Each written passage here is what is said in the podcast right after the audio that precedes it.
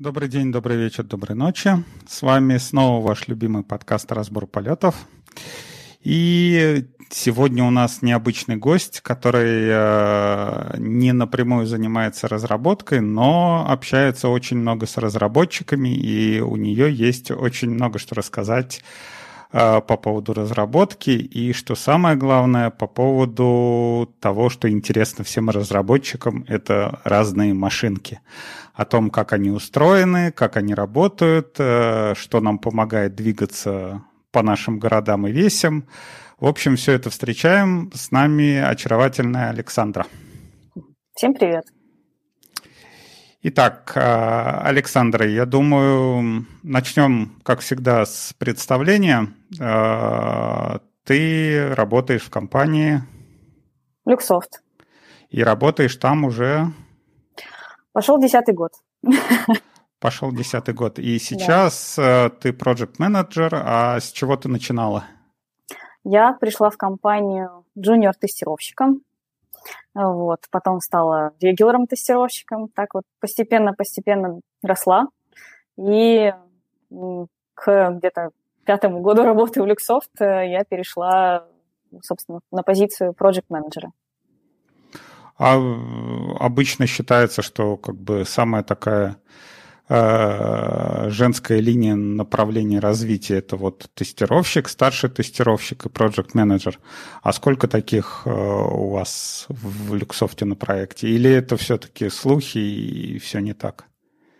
Ну, я, я знаю, что выходят в project management, если мы говорим именно про женскую часть, да, и из аналитиков, э, но там, из тех людей, где я работала, да, там, переход из тестировщиков в project management был достаточно частый. Но я знаю людей, которые переходят и из аналитиков, и из разработчиков в том числе. Вот. Э, в принципе, наверное, время от времени есть тенденция, там, люди хотят в project management, а потом, там, например, из а, тестировщиков хотят в автоматизацию. Вот, мне кажется, просто в какой-то момент наступает тенденция, и неважно, из какой там роли ты переходишь в project management, ну, зависит от человека. Не, а как переход, происходит вот этот фазовый переход? То есть э, ты была тестировщиком на каком-то проекте, и ты остаешься на этом проекте и начинаешь им управлять, или это переход в новую какую-то область? Ну, по своему опыту скажу из того, что я наблюдала, ну, это да, в определенный момент ты дорастаешь до какого-то уровня, и дальше ты решаешь, а, хочешь ты расти вширь и совершенствовать свои какие-то хард-скиллы, либо ты уже хочешь расти ввысь, да, там, ну, у каждого свои причины. Вот. И я бы сказала, что, ну, здесь просто решаешь, то, что для тебя важно, а, вот, и дальше выбираешь, как это, как это будет. Но обычно это внутри одного проекта. А, редко, мне кажется, бывает, ну, это мое субъективное мнение, то, что я наблюдала на своем опыте. Достаточно редко бывает, чтобы с позиции на позицию переходили в, там, а, из проекта в проект. Чаще все-таки это в одном проекте, потому что, наверное, том числе переход на какую-то должность, которая подразумевает под собой управление людьми, коммуникация с людьми, принятие каких-то решений, а, наверное, это подразумевается уровень доверия с точки зрения именно менеджмента, который дает тебе эту возможность. А когда ты переходишь на новый проект, у тебя все равно какое-то новое окружение, и это доверие сначала все равно нужно заслужить, вот, даже если ты переходишь из, э, на той же роли. Вот, а поэтому навряд, навряд ли это может быть так, что переход на новую роль именно э, между проектами. Ну, я думаю, что бывает всяко разное. Не, ну мне хотелось узнать, как бы вот у тебя конкретно, тебе нравилось э, заниматься тем, чем ты занималась, то есть тестирование, и прошла в Project Management, и ты прям сразу попала вот в эту автомобильную тематику, то есть ты тестировала что-то автомобильное, а, связанное с автомобилями, и ты стала управлять проектами, связанными с автомобилями. А, в тематику автомобильной промышленности я попала не сразу. Сначала я выросла как, э, ну, то есть был переход а, именно на позицию project менеджмента в области Aerospace. Там занимались определенной платформой данных и валидацией данных. А, в Aerospace, ну, отрасли. Вот, там, собственно, произошел мой переход. В какой-то момент я поняла, что в этом проекте дальше нет возможности расти, и решила поменять проект, уже будучи на должности проект-менеджера. И вот в этот момент состоялся мой переход. Ну, а какого рода вот, не, а какого рода проекты, скажем так, ведет Люксофт? То есть, э, если брать там, допустим, Aerospace — это со, прям создание ракеты и, и что-то такое выпиливание из там нержавейки, или это что-то такое как раз возле этих проектов? То, что видела я, это немножко воз, возле, да, то есть все, что касается инфраструктуры, которая может поддерживать выпиливание железок. Вот. А про автомотив совершенно однозначно могу сказать, что, ну, Люксофт не занимается железом, да, все-таки мы аутсорс-компания. А, бывают редкие исключения, редкие. Вот. А, в основном это все-таки, конечно, софт. А если мы говорим про автомотив, то там могут быть и а, алгоритмы, которые непосредственно на определенных железках, также все, что касается инфраструктуры, а, возможно, даже какие-то инновационные области, где там Люксофт и DXC совместно пытаются быть первопроходцами, например, там, в области э, обработки данных, симуляции данных, виртуализации. Вот. Поэтому, если сравнивать, например, э, тот опыт, который в Люксофте есть в aerospace промышленности, да, и в автомотив, э, ну, вот здесь могу говорить только со своей колокольни, да, я бы сказала, что в автомотив тут он, конечно, пошире, поразнообразнее. Здесь и embedded development, здесь и все, что касается там, big data, блокчейн, то есть все, что касается отдельно софта, который там может разрабатываться. Поэтому здесь, ну, немного Не, поинтереснее. Ну, если брать да, если брать Airspace, то всем известные два каких-то таких э, разработчика типа Боинга и Airbus. Есть наши всякие сухие и тому подобное, но э, всем известный проект, который с Luxoft и Boeing, да, то есть mm-hmm. у них, я помню, тут был большой разработческий центр, и, и было что-то типа такой шутки, ну, кто, кто еще не работал на, на у Люксофта? То есть там, там проверили, наверное, всех, и, и все... Я работал. Ну вот, да, все, все как-то что-то приложили, все, все кто-то что-то писал, там, джиру кастомайзил. Uh-huh. А с точки зрения разработчиков э, автомобилей, э, мне кажется, гораздо больше имен и гораздо больше компаний этим занимаются. А есть какая-то география, то есть откуда клиенты? А, да. Значит, э, ну, мы не если... будем, скажем так, мы не будем называть имен, да, но назовем вот откуда-то там э, да. из какой-то из, ну, ну, допустим, там страна на букву И, там страна на букву Г, страна на букву К, там что-то такое. Вот проблем. с ними мы работаем. Да, а, это Германия, а, это регион Америкас, а, то есть американские автопроизводители. Ну, Германия, тут всем можно вспомнить практически все автом... Э, самые громкие автомобильные концерны немецкие. А, это Tier 1 supplier, а, основные производители комплектующих. Не знаю, самые, сам, сам, ну, тут дворники тоже можно вспомнить, но дворники это не самое интересное. Сейчас набирают э, обороты Китай. А, ну, там их много. Вот. Эм, ну, это основное. Ну и как поделен примерно этот рынок? То есть э, это что-то типа мы настраиваем джиру для этих, для этих, для этих, или как раз вот мы пишем софт, ну я не знаю там а, какие-нибудь настройки инжекторов, там что-нибудь такое вот э, более внутреннее, более что-то подходящее к, к автомобильной тематике там, в процентном соотношении каком-то там. Потому что по большому счету, вот там сказать, э, сейчас, я так понимаю, не, нет какой-то такой большой разницы, э, если ты занимаешься настройкой джиры для Боинга, если ты занимаешься настройкой там для Мерседеса, это примерно как, типа, вот мы с Мерседесом делаем автомобили, да, я, я там делаю джиру, а Мерседес делает все остальное. Ну, бывает по-разному, как бы джира тоже есть, полезный инструмент, прекрасный инструмент, а, отличные проекты.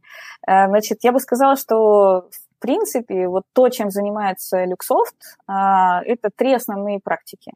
А, одна практика, и каждая из них, она достаточно обширна, то есть не стоит там, воспринимать, что там здесь в одной практике могут находиться там один-два человека, а та практика, которая содержит в себе джиру, там 100 миллионов. Нет, примерно я бы сказала, что разделение такое, ну, достаточно равномерное. Значит, первая практика, там, то, что приходит э, первым там, на ум и достаточно громко, это autonomous driving. А, это про любое там, устройство, которое отвечает за автономное вождение. Лидары, радары, то есть это embedded development, непосредственно работа с устройствами, либо это, если это не работа с устройством, то это работа с какой-то симуляцией устройств и разработка алгоритмов, которые будет на этом устройстве э, функционировать. То это есть также... сказать, что Люксофт, он э, конкурирует там, не знаю, с Яндексом, Waymo и Uber на рынке автономных автомобилей, и скоро мы увидим где-то там Prius с, с люксофтом на борту. Ну, не Люксофт, но клиенты Люксофта, да?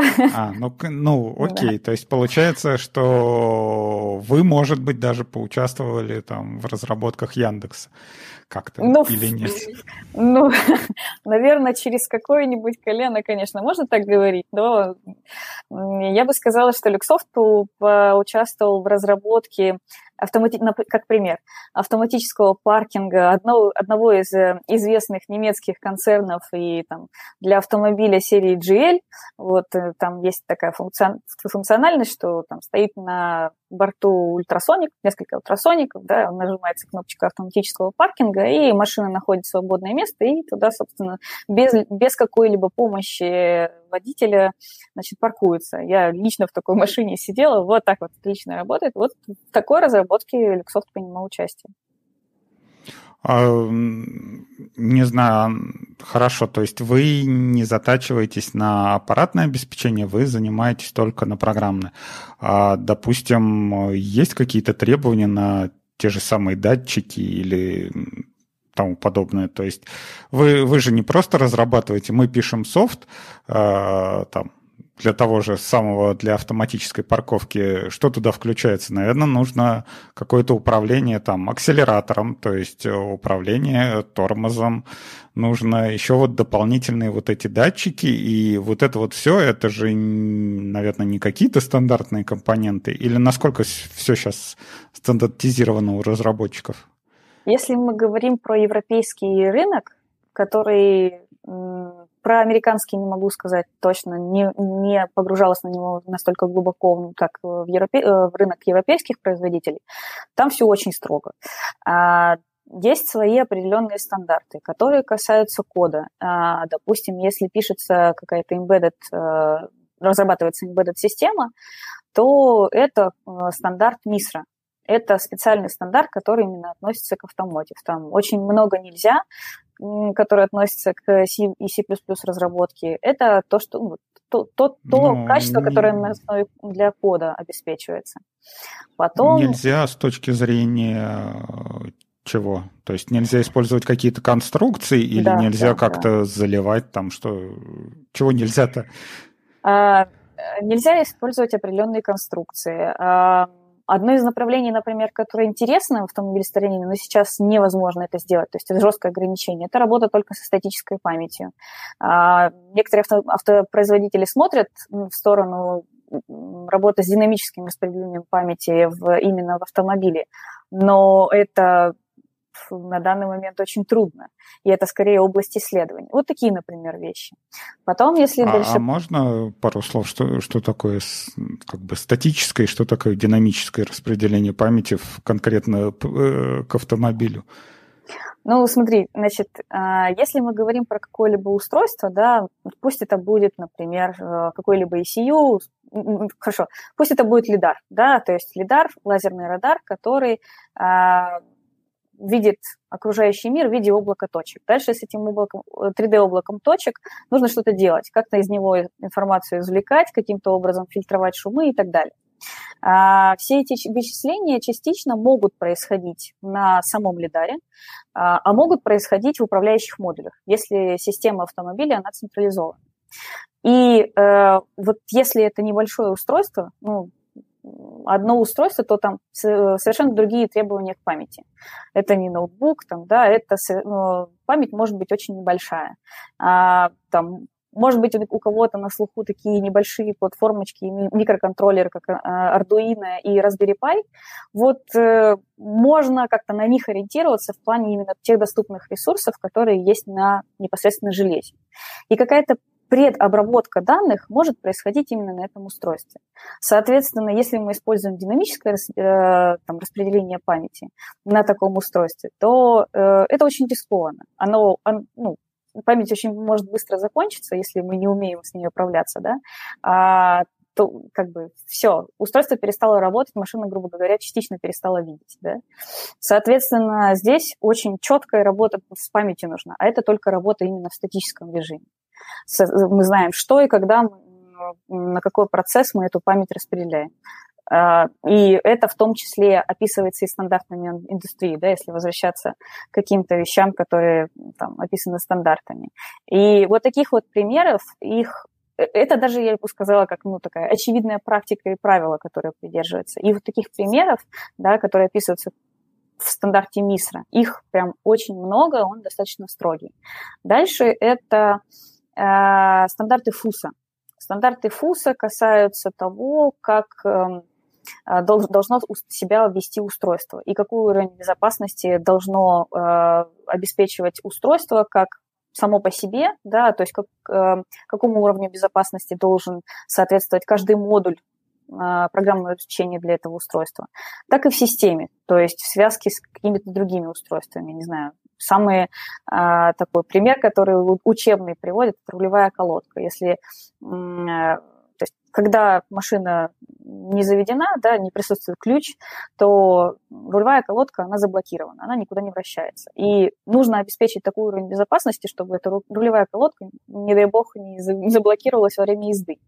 И это в том числе описывается и для программных модулей. А, соответственно, чтобы все это разрабатывать и тестировать, есть специальное программное обеспечение. А, оно э, тестируется и сертифицируется другими стандартами. И вот так вот таких вот уровней очень-очень много. И потом, когда автомобиль в конечном итоге а, должен выйти на, собственно, улицы, он э, сначала изначально происходит, проходит так, так называемый street approval, да, когда проверяется, что соблюдены все-все-все правила и прошло все тестирование и покрытие кода необходимое а, там, на уровнях, начиная от определенного модуля, заканчивая, собственно, непосредственно всей машиной. Да, это тестирование в том числе и на полигонах, там, против картонных каких-нибудь препятствий. И только тогда машина может выходить на, у, на улицу и там проходить еще дополнительное тестирование. Продажу машина поступает только, только тогда, когда она происходит, проходит сертификацию. Любая модель проходит сертификацию. И там еще дополнительный уровень тестов, который должен быть выполнен, чтобы, собственно, э, машина вообще поступила в продажу, скажем так, чтобы она была разрешена к продаже. Поэтому Тут, э, я говорю, именно на европейском рынке все очень-очень строго. А если говорить в России, наверное, на нашей стороне с точки зрения законодательства и сертификатов это еще в процессе разработки. Вот. Про американский рынок трудно сказать, здесь не было такого опыта. Но я а думаю, сколько вот этот вот цикл занимает, например, от э, ну, начала разработки до более-менее выезда на улицы и уже стрельбы по картонным бабушкам? А, если говорить про автомобиль, я думаю, что это порядка пяти где-то лет, может быть, даже больше. Например, там, да, среди, наверное, автолюбителей да, могут найтись, э, ну, там, если ориентироваться на Toyota, то вот просто даже посмотреть. Э, выходит какой-то, например, новый автомобиль, да, а вот инфотеймент-системы, они вроде как уже устарели, то есть они медленные. Там, ну, ну да, я... это как бы самая вот. главная проблема, которая при покупке э, новых Toyota происходит, когда ты садишься за руль, вроде от телефона переключаешься на entertainment вот эту систему, а экран такой вот, как у тебя телефон был лет 10-20 назад, и при этом смотришь на это как бы Откуда это взялось? Почему? То, то есть ты покупаешь модель там текущего или как она сейчас там продается следующего года, при этом э, с точки зрения всяких э, вот таких вот развлекательных вещей, там что подключить, там всякие Apple Car, Google, не помню. А, Android, Android Car она называется. Mm-hmm. С этой точки зрения оно все выглядит так убого и отстало. А вот это вот это, кстати, признак, по которому, собственно, можно и ориентироваться, сколько примерно времени машина была в разработке. А, то есть, когда, собственно, да, разрабатывается какой-либо, модуль или там определенная система, все равно там, если мы говорим про инфотеймент-системы, то туда включены э, там, несколько модулей, как там входной, плюс все подключение к каким-то управляющим модулям то вот в этом берутся те технологии, которые ну, вот, передовые вот прямо сейчас. Но только чтобы это все подключить и встроить в автомобиль, да, должно пройти какое-то время. Поэтому, ну, такой вот пример – это как показатель того, сколько примерно автомобиль находится в разработке. Я думаю, что это где-то, ну, я думаю, наверное, от трех до пяти лет, вот где-то так. Ну, сидюки-то ушли уже гораздо давно-давно-давно, и при этом почему-то э, продолжают использовать сидюки в этих entertainment-системах. А... Но если мы говорим про Toyota, зато надежно. Ну, надежно, да. Не да. поспоришь, что ломается. Но это как топор, да. Он, он тоже да. там сломать топор это очень тяжело. Ну, да. хорошо, а ни одной же Toyota и немецкие производители. Ну, вот сейчас, вот, по-моему, последние пару лет начали появляться эти приборные панели, которые сделаны более-менее с хорошими экранами, да, то есть они, ну, производят впечатление, как будто более-менее похожи на реальные приборы и там различные навигационные системы, mm-hmm. но, насколько я знаю, до сих пор, э, вот, по крайней мере, не знаю, опять же, как ты с российским рынком, э, до сих пор какой-то такой интеграции, то есть ставят э, ГЛОНАСС в машины, но навигационные системы до сих пор как бы отсталы, и нет такого, что там грузить пробки из разных провайдеров, грузить карты и там, не знаю, сотовые операторы МТС и Мегафоны не предоставляют данных, что-то такого? Или есть уже такие проекты? Но здесь можно вспомнить про хайповую технологию 5G. А, нужно помнить, что любые данные, там, которые могут поступать там, о пробках и а, там, да, ну, те данные, которые поступают внутри и, и от устройств э, внешних внутри, как бы, от автомобиля, да, плюс это какие-то внешние данные, которые э, автомобиль может отдавать, автомобиль еще дополнительно может принимать. Это очень большие объемы, которые ложатся, в принципе, в зависимости от архитектуры всех там, устройств, э, там, э, модулей программного обеспечения, в принципе, в автомобиле как в системе, э, они могут ложиться там, на один или несколько управляющих модулей. То есть это обработка. Плюс передача этих данных обратно.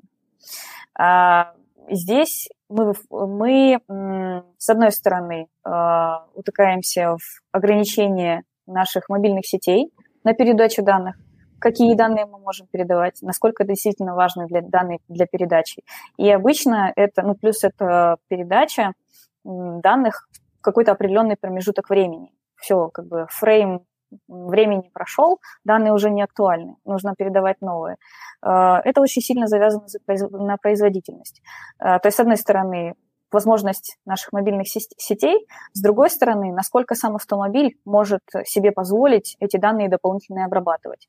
Потому что, с одной стороны, мы будем загружать дополнительные данные откуда-то извне и думать, что с ними делать, а с другой стороны, дадим какое-то ограничение на то, там, что видит автомобиль, да, и какое, как, как быстро мы сможем эти данные обрабатывать, например, там, да, если пофантазировать немножко, скажем, мы э, там, окажемся в недалеком будущем, да, предположим, что вот все автомобили будут как Тесла, да, мы будем сидеть и просто смотреть, наблюдать за тем, как э, автомобиль едет по дороге, то вот здесь э, эти данные, которые обрабатываются внутри машины, они, ну, критически важны, да, и нужно выбирать, а, что нам важно и нужно извне. Тут вот такой момент.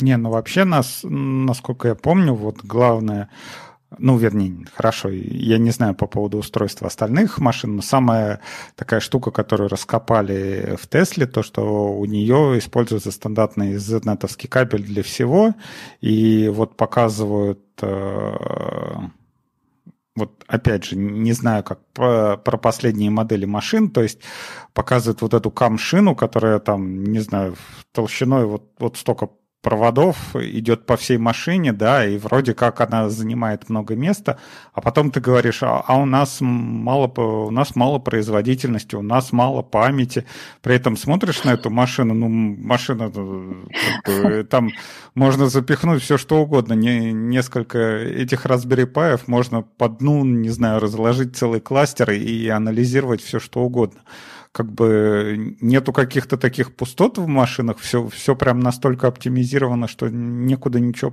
подсунуть? Или там какие-то такие другие ограничения? А если мы говорим именно про взаимодействие с какими-то удаленными сервисами получения данных от удаленных сервисов, когда мы никакими проводами никуда больше не подключены, то, конечно, здесь то, что мы себе с точки зрения мобильных сетей можем позволить, это важно. Вот. Если говорить про Теслу, ну, Тесла, да, они используют кабель Ethernet. Насчет CAN, не знаю, используют они его или нет, настолько глубоко а, в Теслу, к сожалению, или к счастью, не, под, не погружалась, но э, смысл-то в том, что, ну, как бы, этот Ethernet кабель, он есть э, и у любой другой машины на самом деле. Да, может быть, это в Тесле так сильно прогремело, что там есть свой собственный Ethernet, но он есть везде. Стандарт Ethernet для автомотив есть давно, и он часто используется, помимо CAN и LIN да, опять же, что-то на слуху. четыре витые пары есть прям в каждой машине? А, там, по-моему, не четыре витые пары, могут быть, по-моему, по две витые пары. Вот. Uh-huh. То есть а, там не та, не та Ethernet, которая к нам заходит в дома, да, там она немножко своя, но тем не менее это одна из разновидностей Ethernet. Его же тоже много. Вот, Ну да. Не, ну те же самые 100, 100 мегабит, они две пары, по-моему, идут как раз вместо ну, четырех. Ethernet может использоваться не везде, потому что э, Ethernet, ну, опять же, ты э, здесь для чего, для чего нам это нужно?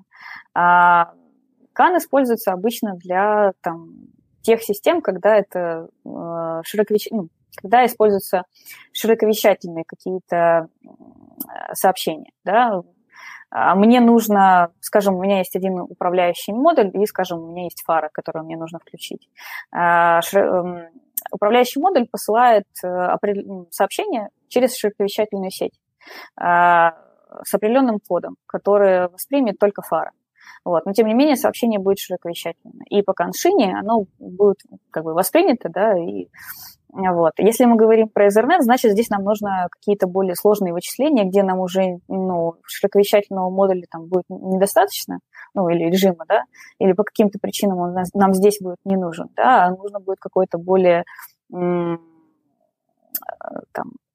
интересное, менее затратное по а, отправке сообщений а, там, взаимодействие, а, то есть более синхронизированное, без отправки каких-то лишних сообщений смотря где нам это, где нам это важно.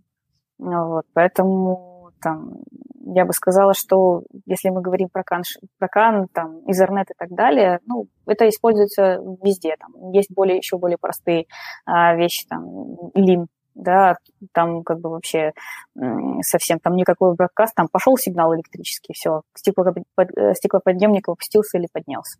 Вот так вот, на таком уровне работает. Поэтому тут просто какие критерии важнее, что важнее, что а, где важна, производительность, а где важен, важен обмен именно какими-то важными данными и сообщениями. Вот, как взаимодействует система. Это то же самое про централизированную, централизованную или децентрализованную архитектуру ECU. Тут важен баланс. Ну, а что чаще применяется и почему? А, ну, то есть, э, как бы машина, по большому счету, это один какой-то большой вычислительный блок, который под капотом и распределяется. Или вот сейчас вот с переходом, например, к электрическим говорят, что то, то же самое. Архитектура э, машин сильно поменяется, потому что моторы уже на колесах, и уже надо управлять там дополнительные какие-то вещи, которые уже ближе к колесам, поэтому такие, э, ну, опять же, да, э, один управляющий модуль, который висит возле главного двигателя, который единственный, он, ну, это оптимально с точки зрения разработки и с точки зрения реализации. То есть, если тебе надо там управлять э, этим двигателем, там, не знаю, какие-нибудь инжекторы, что-нибудь проверять температуру, проверять, там, включать разное охлаждение и тому подобное, вот. Э, логично, что этот управляющий модуль, он находится возле этого главного двигателя. А если вот двигатели распределены, они на каждом колесе, это меняет как-то архитектуру вообще, там, управление батареями? Тоже mm. получается раз, ну, я так понимаю, управление батареями, ну, оно относительно контроллера в одном месте или в не? Ну, если бы хорошо, если батарея будет собираться из нескольких э, компонентов таких более-менее, то там контроллеры будут распределены. То есть такая распределенная архитектура получается или нет? Или все-таки это один... Здесь, здесь важно различать э, как бы архитектуру автомобиля с точки зрения хардвера, там, есть у нас один двигатель или у нас есть четыре двигателя, которые стоят на разных колесах, и архитектуру софтвера, который все, всем этим управляет. Может быть так, что на каждом а, двигателе будет свой управляющий модуль, который будет принимать решения. То есть, м, предположим, у нас для все, если с точки зрения софта, да, у нас будет управляющий, на каждом двигателе там управляющий модуль, который будет собирать себе информацию не только от двигателя, но еще каких-то дополнительных устройств. Да, и э, единое решение о том, как будет себя вести автомобиль на дороге или как он будет взаимодействовать со своими ECU, а, будет а, приниматься децентрализованно. То есть не будет одного головного модуля, а это решение будет, ну, как бы, условно говоря, мы там мы с тобой еще каких-то два человека да, собрались и договорились. Или у нас есть э, там еще один главный, который нам скажет, как нам в итоге действовать. И вот это про, про централизованную или децентрализованную архитектуру. Это на самом деле область исследований. Тесла пытается смотреть в сторону децентрализованным, хотя тут как бы тоже можно терминологии немножко так жонглировать, да, то есть какие-то статьи про Теслу, они пишутся, что, например, наоборот, там Тесла централизует управление автомобилем, но при этом еще подразумевает возможность э, виртуализации, то есть э, виртуализации решений, э, как, виртуализации принима, модулей, принимающих решения. Вот, то есть ну, такой момент. Это, вообще это область исследования. Что, что лучше и эффективнее, децентрализованная или централизованная архитектура софтвера, именно софтвера в автомобиле, потому что ну, везде есть свои плюсы и недостатки. Э, если мы говорим про централизованную, да, то есть сыры, грубо, грубо говоря, у нас есть один управляющий модуль и есть огромное количество устройств, которые подсылают сырые данные, и никаких вычислений у себя а, не делают. Ну, то есть возьмем две крайности, да, на своих вот каких-то процессорах, там, со своей памятью, они ничего не делают, они просто грубо сырые данные собирают и отправляют а, на управляющий модуль, чтобы он уже там что-то с этими данными делал, каким-то образом фильтровал, принимал на основе, собирал и, ну, так, э, Fusion алгоритмы собирали некоторую общую картинку, и далее на основе этого же, э, этих данных один управляющий модуль принимал дальше решение, а как э, автомобиль себя поведет на дороге, и при этом отсылал э, эти данные, ну, там, команду да, на там, другие свои устройства, не знаю, тормозные колодки вот, или какие-то стабилизационные системы.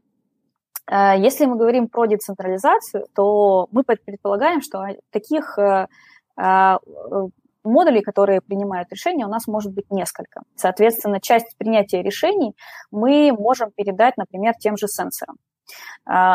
Предобработку данных, какую-то фильтрацию данных непосредственно, да, то есть или уже там, предположим, что у нас одно из устройств не только обработало данные, но и решило, что оно с ними будет делать, и какие-то часть из этих данных отправила, может быть, на соседнее устройство, а часть в головной модуль.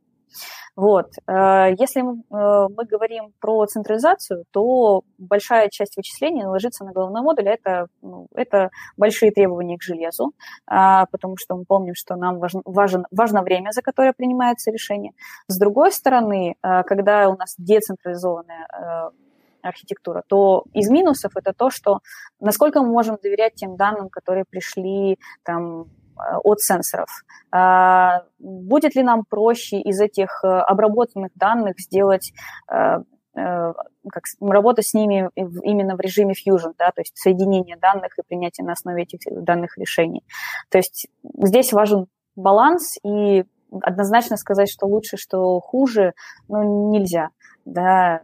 Не, ну, если брать, опять же, я, я не знаю, как Э, с автомобильной этой тематикой, но если брать всякие распределенные системы, да, то если у тебя есть централизованная система, ты знаешь, что оно все работает, у тебя, опять же, все проблемы с тем же самым деплойментом э, этих систем, они как бы уже не возникают, потому что у тебя все одним куском, ты знаешь, как это протестировать, то есть э, у тебя набор тестов уже готовый, а когда начинаются вот эти пляски с распределенными системами, то уже как раз вот это вот главный вопрос, да, э, что у тебя протестировать это и столько уже, как как это, наведенных ошибок э, и вариантов того, как, как могут развиваться события. То есть у тебя там, допустим, четыре колеса, а одно говорит, нет, я еду, а три другие говорят, мы, мы не знаем, мы не едем.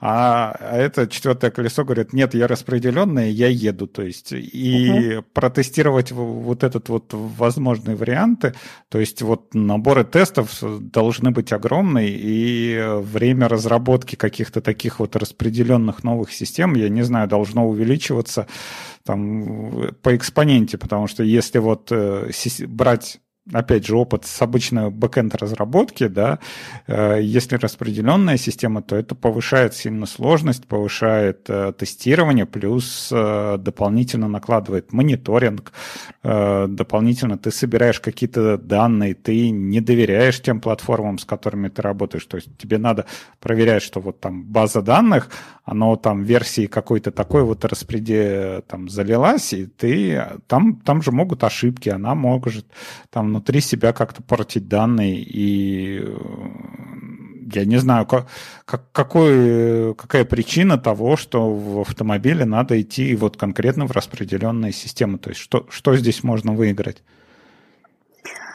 А, производительность. Ну и да, все, что ты говоришь по поводу именно сложности софта, да, если мы говорим, опять же, про какие-то обычные системы, да, там, да, у нас есть централизованная система, и как бы, и насколько она устойчива к full, э, э, full tolerance, да, то есть устойчивость к падениям, насколько у нее хорошая, ну, как бы, ну, ну такое, вот. Ну, а для машины, да, отказоустойчивость, это, конечно, наверное, вот. один из а первых критериев, который должен учитываться. Поэтому вообще как бы прогноз такой, что софт будет становиться сложнее, он будет становиться дороже. Э, ну, если, срав... Ну, как бы, если брать общую стоимость автомобиля, да, то есть сколько сейчас занимает эм, э, отнимает стоимость в процентном соотношении там, комплектующих да, и софта, ну, где-то 50 на 50. А дальше это соотношение будет увеличиваться в сторону софта. Потому что тенденция на, опять же, э, автономные автомобили в плане именно автономного вождения, да, хочу сидеть за рулем и читать книжку. Вот. Э, плюс умные города. Да, когда мы говорим про умные города, это не только про умные машины, которые там ездят, это про взаимодействие одной, одного автомобиля с другим, да, вза, взаимодействие с окружающей средой с какими-то датчиками, да, то есть, например, сейчас, если мы говорим про, скорую, про машины скорой помощи, да, то у них есть, эм, по крайней мере, точки, точно знаю про европейские американ, ну, Америку, э, про европейские страны, что стоят датчики, которые позволяют э, переключать заранее светофор, да, чтобы, собственно, машина ехала без пробок и там, да, как бы не было помех там, скорой, пожарной и так далее. Вот. Дальше это будет только совершенствоваться. И, соответственно, будет возможно. Э, э, общение не только с автомобилем, но еще с, с датчиками. Соответственно, то есть, ну, движение именно в сторону автономности и самостоятельного принятия решений. Поэтому тут софт будет усложняться, при этом будет э, тренд на именно оптимизацию, чтобы это все происходило быстро. Вот. И тут будет искаться баланс на централизацию и децентрализацию. Ну, опять же, э, как раз вот интересно пощупать да, разработчика, который занимается вот, э, вот этими автономными системами. скажем так, опять же, да, э, есть городские легенды, что вот эти автопилоты, они бывают разных уровней. Там, по-моему, их пять уровней, да, да. автоматизации. И э, вот эти вот пять уровней, они зависят от того, скажем так, какой объем информации может э, автомобиль получить из окружающей среды. То есть это примерно то же самое, как там э, у мальчика, у которого нет ручек, у него нет и конфеток. То есть у машины, у которой нет э, камеры, она и не сможет стать автономной, потому что она не сможет видеть вокруг себя, что происходит. Да, такая метафора. Вот. А, окей. Э, и если э, вот наличие камер это какой-то определенный там базовый уровень, что машина может смотреть вокруг себя, то для того, чтобы дальше двигаться в сторону автономности, э, надо добавить еще какие-то чувства, например, лидары. Например, следующее чувство – это вот как раз то, что ты упомянула, вот умные города, то есть, например, вокруг э, машин есть сенсоры, да, которые могут говорить, что дорога вот здесь вот заканчивается, или что здесь вот такой вот знак.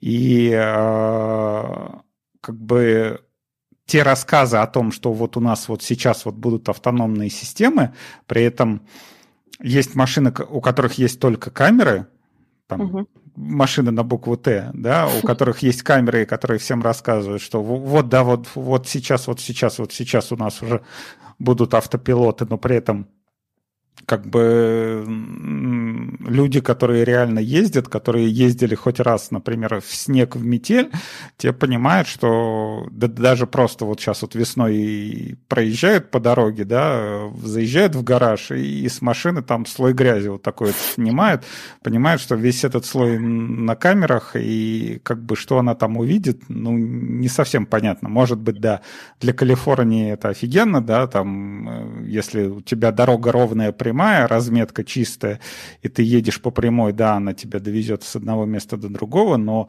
мы как бы говорим про автономные машины, когда ты вот в гараже зашел в машину, да, ты, ты не думаешь о том, что какая погода на улице, там, что, что происходит, ты, ты просто едешь из пункта А в пункт Б. И угу. вот э, как бы вот этот вот переход э, возможен вообще когда машина, у машины есть только камеры, и она может как-то дойти до уровня машины, у которой есть, например, лидар? Это хороший вопрос.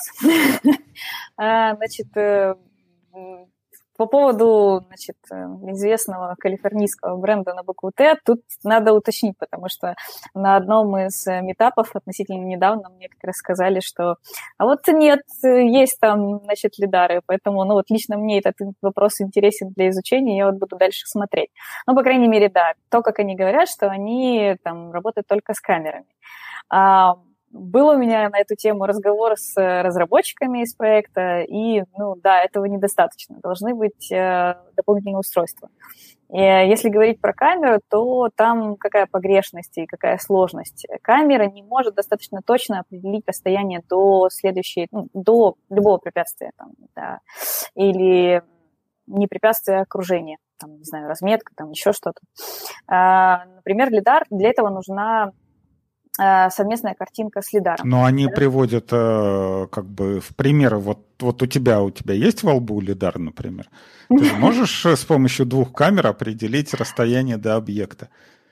Я думаю, Зачем здесь... тебе лидар? Мне лидар не нужен, да, но у меня есть ручки, которыми я могу что-то пощупать.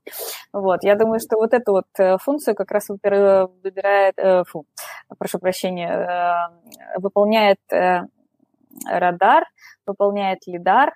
А, тут именно больше область хардвера, как будет разрабат разрабатываться и улучшаться hardware. А, я бы сказала, что следующая тенденция, которая есть, ну, без них нельзя. Я бы сказала, что это сочетание всегда, сейчас, по крайней мере, такое э, мнение у разработчиков, что одной камеры будет маловато. А, это про как раз вот Fusion, да, сенсор Fusion когда... Ну, в смысле не одной камеры, а одних камер. Одного типа устройства. Да. да.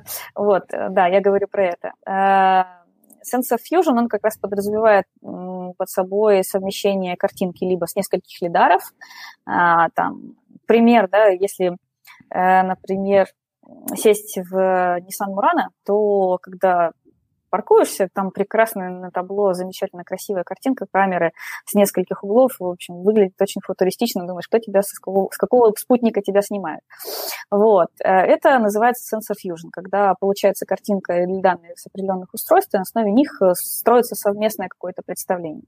Вот. Поэтому, ну, на данный момент мы работаем с тем, что нам нужно совмещать данные и от камер, и от лидаров.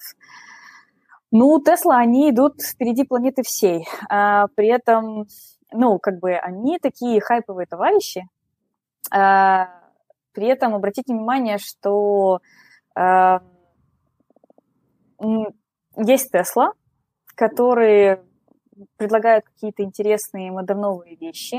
У них стоит огромная панель э, для помощи водителю, они прекрасно распознают знаки, но при этом немецкие автопроизводители, ну вот как-то не спешат их копировать. Я думаю, что здесь это такая несколько, некоторая игра там, стратегическая автомобильного рынка, да, кто из них лидер? Да, Tesla, который предлагает разные инновации, или э, немецкие автопроизводители, которые, в общем-то, заработали свою репутацию и, возможно, будут точечно э, применять какие-то вещи, которые Tesla опробует.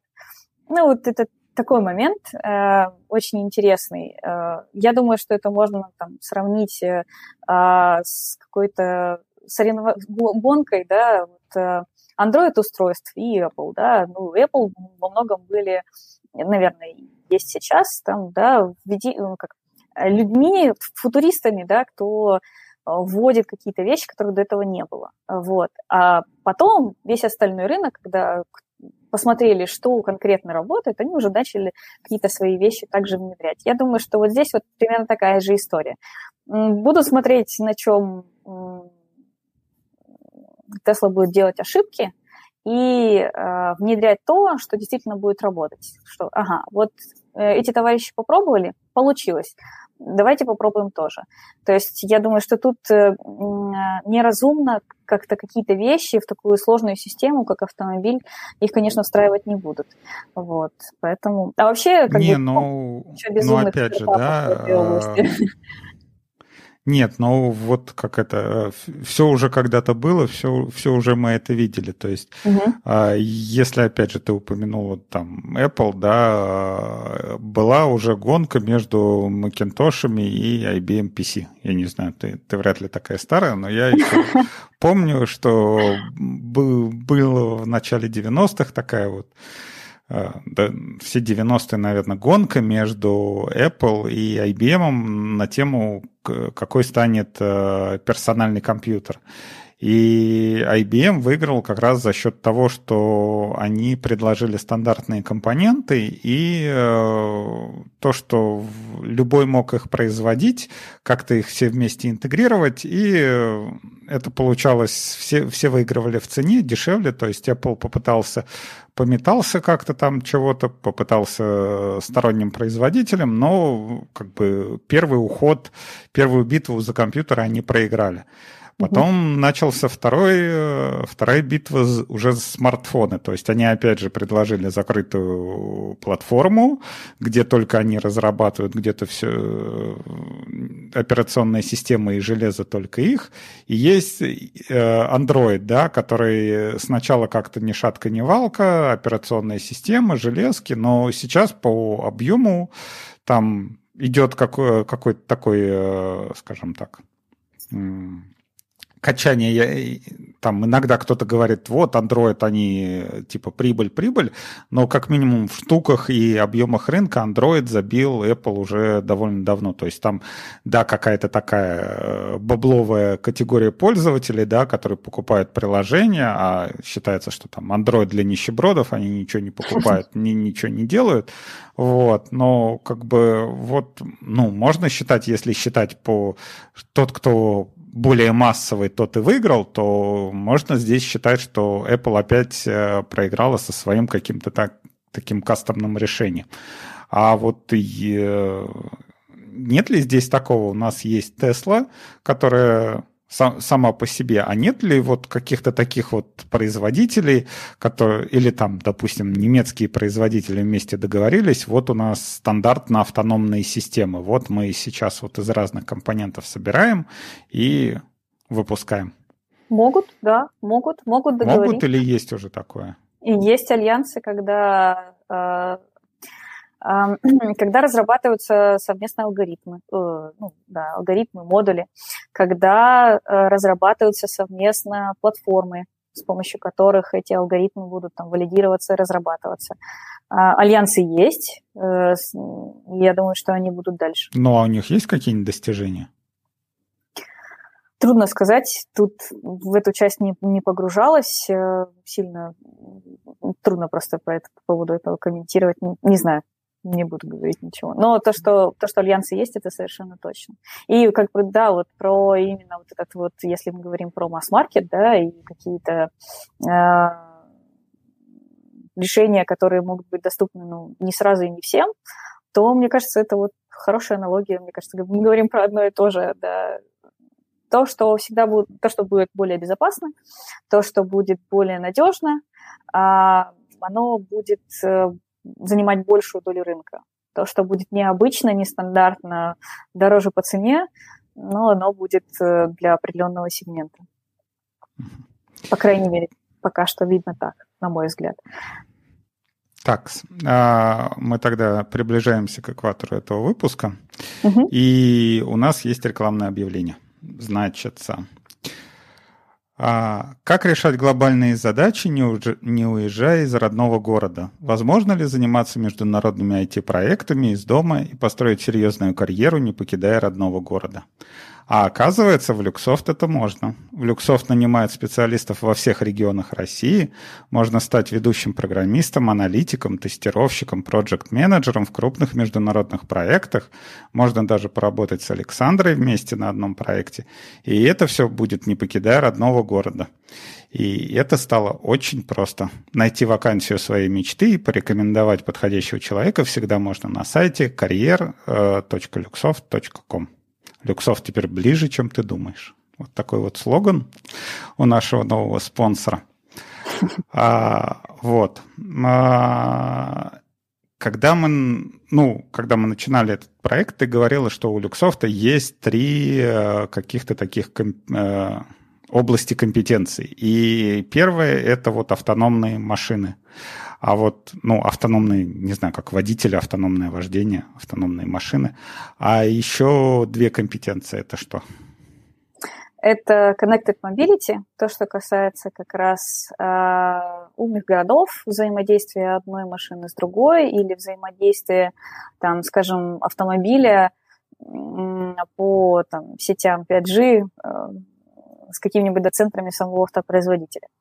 А, и есть Digital Cockpit, да, все, что касается кабины, что происходит в кабине, это инфотеймент-системы, возможно, это какие-то управления жестами, то есть вот, все, что касается это, этой области, когда мы сидим внутри автомобиля. А, вот такие две практики. Connected Mobility как раз занимается э, умными городами, взаимодействие одной машины с другой, взаимодействие с э, мобильными устройствами, когда какие-либо функции можно э, выполнять, например, с мобильного устройства. Ну, возможно, не знаю, пример какой-то, какой-то, который приходит сразу в голову, там, заведение машины, там, не знаю, с телефона, что-нибудь в таком духе. А если мы говорим про Digital Cockpit, это взаимодействие с водителем, да, какая-то, возможно, даже дополненная реальность. То есть э, приборные панели понятно, э, инфотеймент-системы тоже понятно, э, но это еще дополнительные разработки именно в области э, распознавания и взаимодействия с водителем, да, когда у нас там не кнопки будут, какое-то управление жестами именно в машине, да, или проецирование дополнительных, дополнительной информации, например, на стекло машины, на знаках, о препятствиях, или распознавание разметки и определение препятствий, что вот туда не заезжай. Вот это такие вот вещи. Ну, давай тогда с последнего начнем. А, скажем так, а, вообще автопроизводители тестируют вот э, взаимодействие со своими entertainment-системами. Вот э, у меня каждый раз, когда сажусь там в разные машины, ну, э, сейчас появилась возможность использования каршеринга, то есть можно попробовать, если раньше, да, там, допустим, ты за свою жизнь поездил только на одной какой-то копейке, да, ты ее знаешь как облупленную, угу. и что, что у других производителей это ты можешь только в каких-нибудь автомобильных журналах почитать, то сейчас там у любого человека с любым уровнем, ну, практи хорошо, практически с любым уровнем достатка есть возможность покататься на, на, на вообще на всяких лю, любых машинах и в разных э, условиях в городе, там, в городе за городом, там, не знаю, в пробках постоять, все что угодно. И очень часто вот э, такое ощущение складывается, что а, есть отдельно дизайнеры, которые занимаются разработкой вот этих вот entertainment систем, которые, например, э, делают это а, в офисе или дома, или они вот как-то вот придумывают э, вот взаимодействие где-то с собой. И при этом вот эти вот системы, они никогда не тестируются внутри машин. То есть, например, там есть какие-то управления, ну вот бывало, я не помню, по-моему, это где-то э, в Мерседесе, что ли, было управление жестами. Это когда ты громкость, там у них, э, ну как это, как Гестер называется?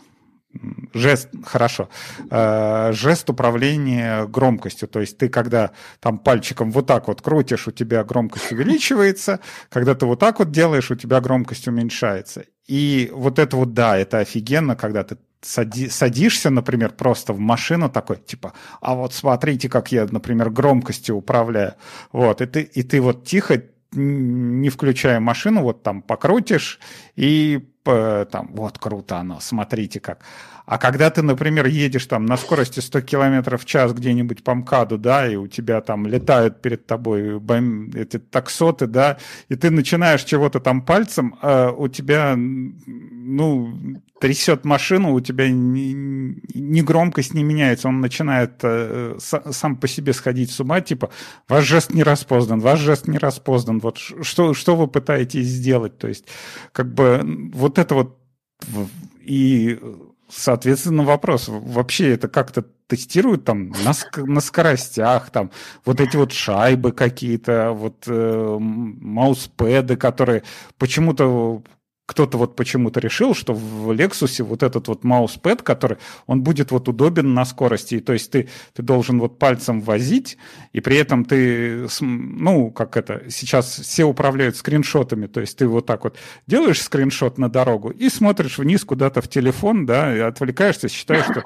за 15 секунд у тебя на дороге ничего не поменяется. А здесь у тебя то же самое, ты пальцем должен возить по этому тачпеду. Вот вообще, как, как связаны, скажем так, разработчики вот этих интерфейсов и кто, кто вообще внедряет, кто, кто эти люди такие, которые считают, что вот так вот можно управлять машиной? Ну, есть UX и UI UX дизайнеры, как бы по идее это вот как раз работа. У вас есть или вообще есть? И вообще и у нас тоже. Да, не пытайтесь на нас навесить неудобства в Lexus.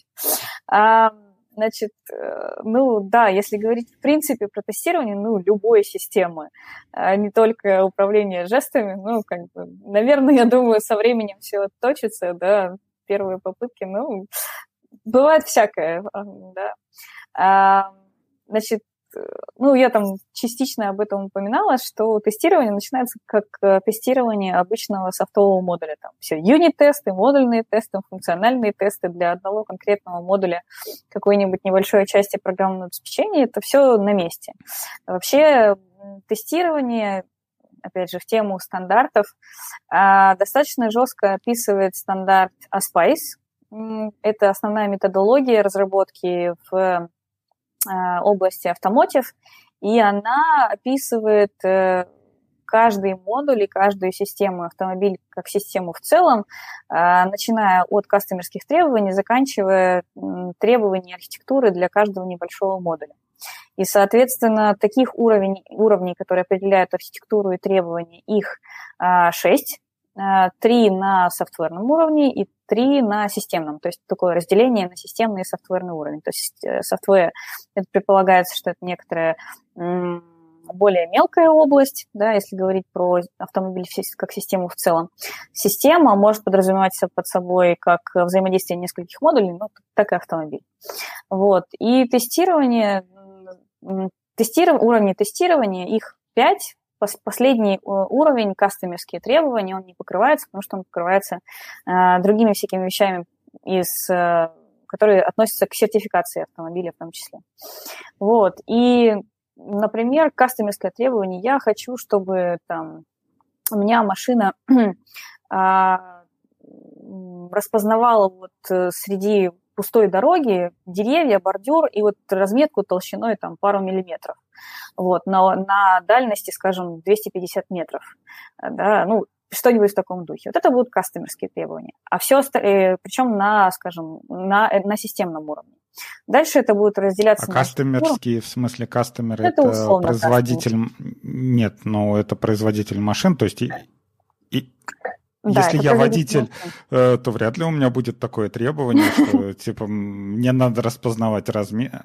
Или это имеется в виду, что я должен видеть через лобовое стекло как как-то деревья, э, деревья, бордюры или и разметку или кто тут кастомер-то? Кастомерские требования – это условное название, то, как оно описано в стандарте. Да? Кастомером, ну, конечно, тут, наверное, в большей степени является автопроизводитель, да, который для себя определяет какие-то критерии, э, которым должен, должен соответствовать финальный автомобиль. А вот те, ну, с этой точки зрения это кастомерские требования, это так, как описано в стандарте. Потому что, ну, да, есть у нас э, автопроизводители, есть еще куча tier one сапплайеров, и для них кастомеры будут автопроизводители, для, для которых они, собственно, производят свое, свои модули, в том числе и свое программное обеспечение. Вот. И тестирование, да, вот оно начинается от самого простого, которого мы все знаем, а заканчивается полигонами, а, специально обученными людьми, специальными тестовыми машинами, которые выполняют на этих полигонах а, тестовые сценарии с препятствиями, с поворотами, а, со сложными какими-то ситуациями вождения, когда, например, проверяются стабилизационные системы. Вот. Э, дальше э, машина, когда на полигоне прошла все необходимые тесты, э, мы убедились, что у нас покрытие кода достаточное, покрытие всех требований достаточно. И на этом уровне мы получаем серьезный процент тестов, которые ну, пласт, которые зелененькие, которые прошедшие, что все хорошо, да, тогда мы можем выходить на следующий этап тестирования, это езда по городу, да, когда могут быть самые разные сценарии, а, когда могут быть непредсказуемые ситуации. И, например, если открыть э, сайт Valeo, да, мы все знаем их подворником, но у них есть гораздо более интересные а, системы, которые они делают. А, у них прям есть рекламные ролики, где показано, собственно, как происходит тестирование на улицах. То есть э, выезжает специальная машина, она специальным образом помечена, что это тестовая машина. То есть она выехала с цель, в город с целью именно тестирования того, что находится на борту. То есть если она собьет кого-то, то только с целью тестирования. Да, именно так. Вот, то э, и э, определенный э, процент, опять же, тестов, э, определенный, ну, как бы, э, промежу... можно, можно говорить про, про, временной промежуток, можно говорить про определенные ситуации, когда вот эта машина протестировала все необходимые пункты для, для прохождения сертификации, тогда она проходит сертификацию. Вот. Это все фиксируется документально, а, но опять же, если вспоминать про европейских э, автопроизводителей, у них там это на уровне законодателя, законодательном описано. Да, то есть э, все достаточно строго. И вот так от простого к сложному сертификации самих, э, самого эм, программное обеспечение, которое тестирует того, как это происходит, а, устройств, которые установлены в машину, устройств, которые могут помогать тестированию, да, там определенное оборудование для тестирования самих устройств автомобиля. А, вот на каждом уровне все это валидируется. Ну, хорошо, ты сказала, что идет длинный-длинный процесс разработки, но у нас сейчас вот в разработке там, программного обеспечения у нас э, Waterfall уже длинный не в части, уже считается, что это очень плохо и не надо, и на выходе дрянь какая-то получается.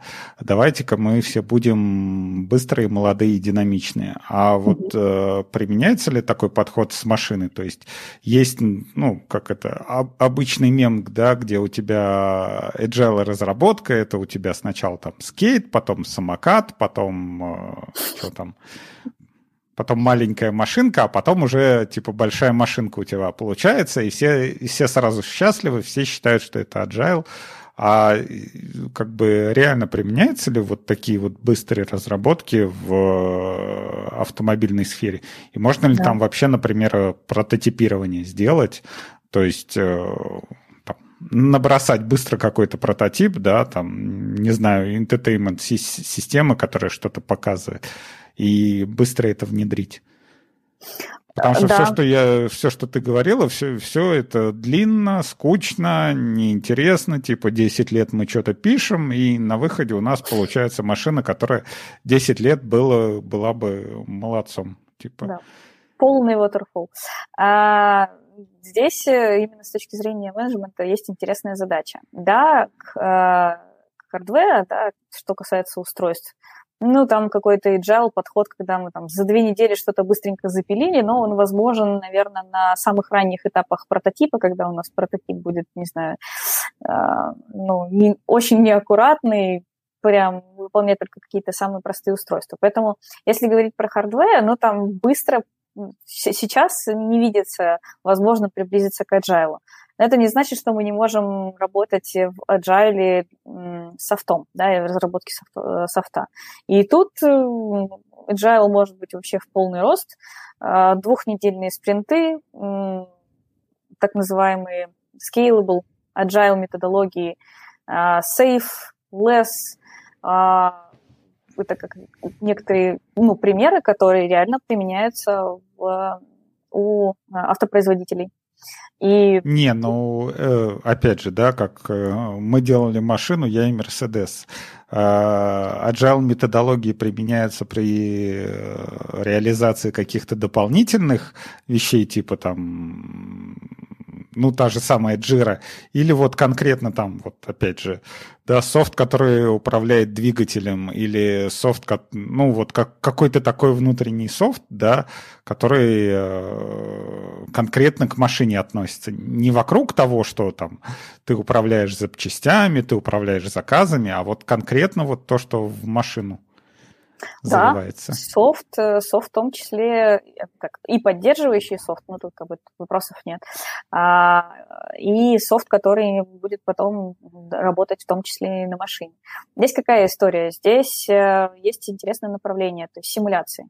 А, когда вместо какого-то харда э, есть определенная модель, с которой ты можешь работать, и на которой ты можешь проверять свои AD-алгоритмы AD, в смысле Autonomous Driving. А, как они работают. А, это может быть симуляция на уровне я просто с точки зрения математики опишу, как у меня, опять же, тот же, например, лидар видит окружающий мир. Я знаю примерно его характеристики, я знаю его угол обзора, я знаю, сколько у него гребенок лазера, соответственно, я э, могу понимать, как у меня будет построено облако точек. Соответственно, я еще знаю не, немножко физику, наложу туда э, какие-либо шумы, которые мне будут дополнительно искажать картинку, ну, как в реальном мире. Соответственно, на э, ранних этапах э, разработки алгоритма, мне вот такой симуляции будет вполне достаточно, чтобы понимать, работает мой алгоритм или нет.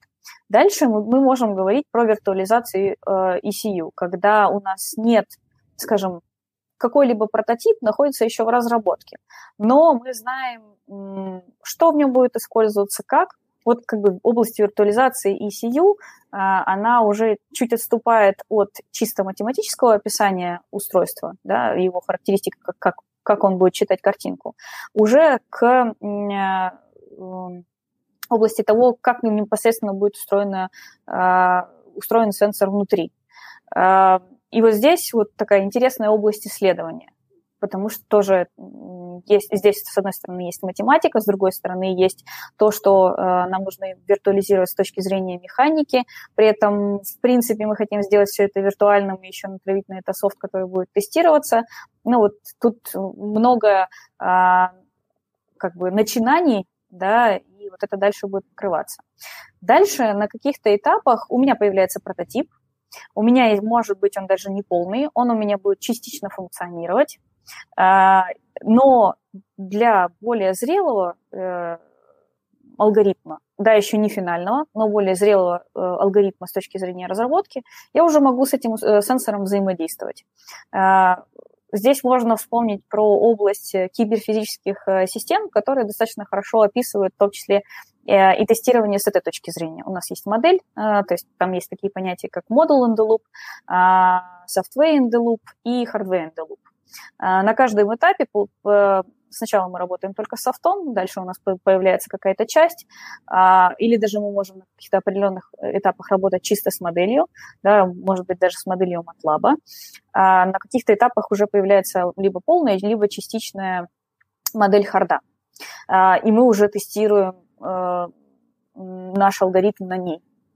А, и, соответственно, все так, вот так это дальше эволюционирует. И, соответственно, ну, Waterfall, а, он тут э, неприменим. Да, возможно, прям двухнедельные итерации, опять же, не, не везде будут возможны, но это будут достаточно короткие итерации. В плане там 3-4 а, недели запросто, легко.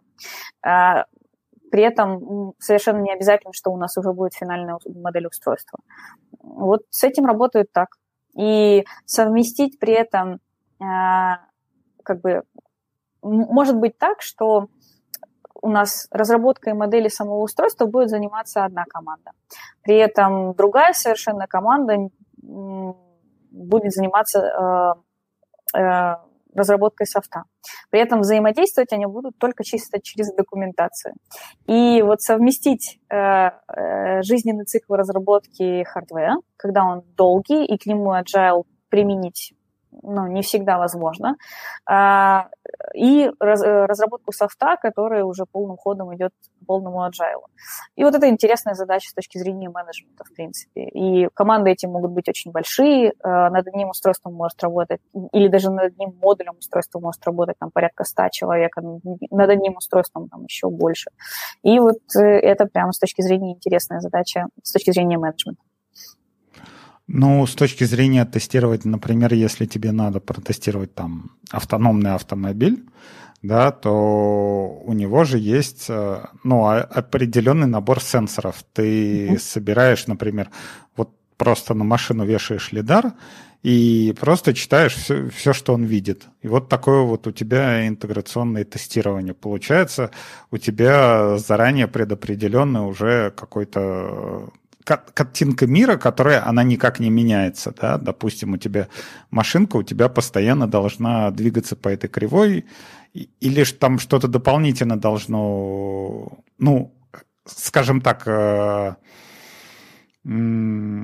если ты просто так э, собираешь информацию с того же самого лидара, да, ну вот записываешь информацию с того, с того что происходит, у тебя э, твоя система, она же приним, должна принимать какие-то решения. То есть она угу. там может принять решение свернуть влево, свернуть вправо, или там, не знаю, ускориться, замедлиться, что-то такое.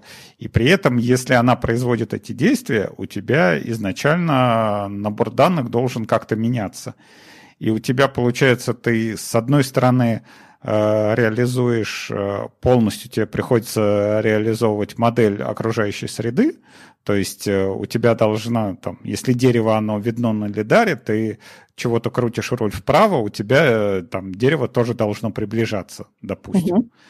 И вот насколько такой вот город реализуется, то есть э, это можно сравнить там, не знаю, с какой-то компьютерной игрой, э, где у тебя ты идешь по такому городу, да, и ты можешь принимать какие-то решения, и э, у тебя меняется обстановка. То есть ты поворачиваешься направо, у тебя там здание такое-то, ты поворачиваешься налево, у тебя здание такое. То есть насколько вот происходит вот такое вот проникновение или визуализация, вот модель у тебя вот прям э, не просто это математическое как, какой-то набор формул, а вот реально прям компьютерная игра, где ты можешь поиграть за, за, свое, за своего этого пилота. Это вот реально выглядит как компьютерная игра. Если мы говорим э, вообще, как бы, да, два самых знаменитых, наверное, движка игровых, да, это Unity и Unreal Engine. Один на C-Sharp, другой на C++. Оба э, являются базой для э, создание симуляторов, которые используются в автомоте. А сейчас там на слуху а, LG-симулятор, то есть он реально выглядит как игра. Ты можешь загрузить э, машинку, написать, написать питоновский скрипт, который будет говорить, а, как ей ехать по городу. А у тебя будет модель города, со зданиями, деревьями, пешеходами, дополнительными еще э, машинами, пробками, светофорами и прочим. Э, дождем, солнцем, скользкой дорогой и все, что пожелаешь. Э, эта модель будет достаточно тяжелая, но тем не менее и она э, может использоваться для тестирования алгоритмов. Именно вот примерно так. Единственное, что да, это там визуально может выглядеть как красивая картинка, но когда будет происходить э, тестирование, вот эту визуальную картинку супер-мега зашибенно красивую, ее э, ну, никто не увидит в плане, кроме, кроме твоих алгоритмов. Но когда это важно, э, когда важно, ну, важно именно точно описать э, окружающий мир, действительно применяются вот такие движки, как и сам Unity можно тоже применять для описания 3D-сцен, для выставления там, пешеходов и так далее они адаптируются для определенного устройства, они э, адаптируются для определенных сценариев. Все это очень активно развивается, и это тема как раз тех платформ и дополнительных тулов, которые э, используются для тестирования. Вот. Э, плюс та тем, те моменты, которые ты затронул в плане именно того, что вот, ну, а, я увидел перед, перед собой пешехода, я должен затормозить. Что должен при этом э, делать тест? А, это называется open loop и closed loop simulation. То есть open loop, открытый цикл, да, это то, что, например, когда мы подаем какую-нибудь, скажем, статическую сцену, да, и нам не важен отклик, нам нужно только знать, как обработались наши данные. А, нам не важен отклик от системы. То есть э, никакая реакция ответная, там, остановить машину нам не нужна. У нас есть замороженный кадр, мы хотим, например, проверить, сколько и каких объектов э, у нас там лидар и его алгоритмы обнаружили на картинке. А, а closed loop simulation, он как раз э, создает именно тестовый сценарий, в котором ожидается, что у нас будет отклик от наших управляющих алгоритмов, и будет определенная реакция на встреченного пешехода на какой-либо полосе.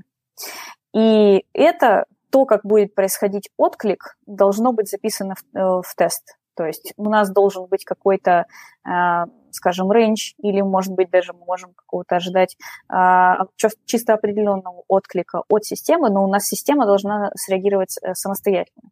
То есть у нас должен быть input. И, соответственно, у нас должна поменяться в том числе и ситуация в нашей симуляции. А, и вот все вот это поддерживают в том числе инструменты на основе Unity и Unreal Engine. Самые на слуху это LG-симуляторы Карла. В принципе, они open source, их может взять и попробовать каждый. А вообще, вот, э, ну, опять же, Опять же, та самая калифорнийская, техасская компания на букву Т, да? А, когда она светится в новостях, когда там кто-то вылетает куда-то или э, там происходит, хорошо, происходит какой-то инцидент с этой, э, с машинами этой марки, то есть э, чаще всего объяснение такое, что она там не увидела, она не увидела там грузовик, он там сливался с небом, или вот там, когда велосипедистку, или велосипедист, В общем, кого-то на велосипеде там это она зашибла из-за того, что решила, что это ветка. То есть это, скажем так, случайные инциденты, когда искусственный интеллект решает, что это не одушевленный объект. Угу. А вот э, тесты, как это, как обычный тест, вот э, на пешеходный переход выбегает э, бабушка и ребенок. Типа, кого давить? То есть, э, как, как такой вот тест написать вообще? И пишутся ли такие тесты? Хорошо, проверяют ли такие? Начнем с того, что подразумевают ли производители автомашин такой вариант? Или для них э, все как бы, все как кегли в кегельбане, да? Ну, кто, кто ближе будет, тот, тот и вылетает. Э, подразумевает. Э, такие тесты, они записываются. То есть ну, движимый объект, пешеход, он выделяется в отдельный, в отдельный объект, на который определенным образом нужно э, реагировать. Да, любые препятствия Нет, с точки зрения полезности движущегося объекта для общества, скажем так, более глобальный вариант. Полезно. Ну как это, дедушка старый, ему все равно, да, там что, что, а ребенок еще поживет, он может там пользу принесет. То есть э, машина, ну, находится посередине, да, вот там, ну вот опять же, да, бабушка выводит внука за ручку, да, машина находится прямо посередине на скорости 60 км в час, вот она направлена на держащиеся руки, вот куда, налево или направо, да, повернуть? Вот. Это как вот тест. Да, да? Кто, кто там больше, кто меньше, там, что, что это? Э, это вот как тест для любого морально, мне кажется, нормально адекватного. А, да-да-да, вот проблема вагонетки как раз пишет, что у меня есть знакомый один человек, да, и есть э, четыре незнакомых. Э, у меня есть возможность передвинуть стрелку, да, кого, кого, я, кого я выберу, какой будет моральный мой, мой э, выбор. А, я думаю, что здесь будет э, регулироваться все с точки зрения законодательства. Здесь такой какой бы момент, который сейчас не определен конкретно. Это кто ответственный за там, сбитого пешехода? Машина, которая приняла такое решение, да, или разработчик, который написал э, софт для этой машины, или государство, которое такую машину выпустило на дороге. Э, вот здесь вот такой выбор, который ну, еще четко не определен, да, и делает ли моральный выбор машина, ну, я думаю, что на данный момент нет. А, алгоритмы, конечно, и нейросети, они развиваются, да, я не уверена, что прям скоро мы получим именно такие нейросети прямо в машине. Вот. Не, а... ну можно там, я не знаю, как это, нейросеть там с кодовыми именами, там, не знаю, пилот Ганди, там, пилот, не знаю, Сталин, пилот, не знаю, Гитлер, там что-нибудь такое. Э, ну, возможно. Я думаю, опять Нет, же... Нет, а как вот э, с государственной точки зрения... Это область юридическая именно область. Ну, как что это сейчас происходит, скажем так? Я думаю, ты должна знать, что, что сейчас происходит с точки зрения законодательства. То есть э, приходят разные такие новости. Там в России, по-моему, чего-то разрешили, э, в Штатах там чего-то разрешили, то есть в Европе не знаю там какой статус. То есть вот можешь рассказать, что сейчас происходит с юридической точки зрения, насколько это близко там к тому, что происходит. Или, например, вот на дороге, да, взять ситуацию. Я еду по дороге, да, вот передо мной индексовая машина, я ей въезжаю, ну, допустим, я ей въезжаю там взад, да, кто, кто виноват, как это определяется? Кстати, по поводу индексовых машин, я думаю, что это, эти машины ездят, э, собирают данные. Значит, ну, э, э, знаю тут не очень много, сразу скажу а именно будет прорабатывать, ну, как бы будет развиваться э, именно часть, если мы говорим про нейросети, э, значит, у нас должны появиться какие-то именно тенденции, которые не будут касаться именно только одной области автомобилестроения. Если мы говорим про развитие нейросетей и э, то это, наверное, должно быть описано как-то на законодательном юридическом уровне, в принципе, более глобально. Соответственно, скорее всего, они будут применяться не только в автомобилестроении, но где-то еще. Соответственно, ну, предполагаю, что начнется примерно с этого. А дальше все-таки будет э, выбран ответственный, кто будет нести ответственность. Но сейчас до сих пор нету. Нету Сейчас такого. до сих пор нету, да. И в Америке обычно это делается вот эта система сдерж... Э, сдерж... сдерживания, ну, как это, сдерживания противовесов, не помню точно, как это называется. Но смысл в том, что если есть орган, который, там, да, скажем, авто, э, автомобильные строители, да, кто выпускает, кто за новшество, есть определенные стандарты. Но при этом будет еще одна организация, которая будет смотреть, чтобы стандарты не перекрывали кислород, да, и а, а, как развитие происходило, но при этом, чтобы оно происходило а, в как бы в определенных рамках и не несло, скажем так, вреда, а не несло пользу. Да, то есть в Америке обычно э, разрабатываются, ну, как бы разрабатывается не только сам, сам предмет да, какой-то, который выпускается на дороге, но при этом есть еще две организации, которые, с одной стороны, стандартизируют, с другой стороны, обеспечивают развитие. Вот, они друг друга уравновешивают. В Европе, по-моему, немножко другая система. В Европе просто, в принципе, они там стараются улучшить качество, как можно больше зарегулировать, э, и за счет этого, как бы, с одной стороны, это а, развивает некоторую бюрократию, с другой стороны, а, ну, это определенная надежность. Да, у Volvo у них вообще свой завод, там, свой экспериментальный вообще какой-то завод, там вообще какие-то космические технологии именно тестирования. Вот. И здесь именно, наверное, развитие пойдет именно с точки зрения именно глобального, не только для автомобилей, да, то есть э, как у нас э, нейросеть, насколько она будет вообще а, приниматься за что-то, что может действительно принимать решения? Или всегда ли у нас будет а, кто-то, кто еще будет проверять результаты, контролировать это?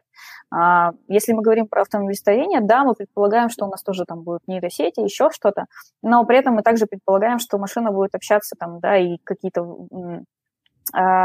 получать обновления, а, активно передавать какие-то данные для анализа, а, как себя вела. То есть тестирование автомобиля какими-то официальными вещами оно не закончится, данные будут собираться, анализироваться, да, и каким-то образом будет софт обновляться. Ну вот тут трудно предсказать. Вообще, ну... как бы выбор, э, этот, э, вагон... моральный выбор э, вагонетки, он такой сам по себе неоднозначный и трудно обсуждаемый. Да. Ну, вот потому что ты рассказываешь, э, скажем так, э, если брать, например, электрические машины, то до сих пор, по-моему, три стандарта есть на зарядку, которые друг с другом несовместимы. То есть, если ты покупаешь э, машину там европейскую, у нее там, по-моему, CC, ну, Окей, я не помню аббревиатуру. У нее, у нее там а, один вид розетки. Если ты покупаешь японскую, у нее другой вид розетки. Если ты покупаешь американскую, у нее третий вид розетки. И, э, собственно, люди до сих пор еще никак не могут договориться, что, например, во всем мире все только с одной стороны дороги могут ездить. И до сих пор есть э, страны, где с одной стороны дороги ездят, где с другой стороны дороги ездят.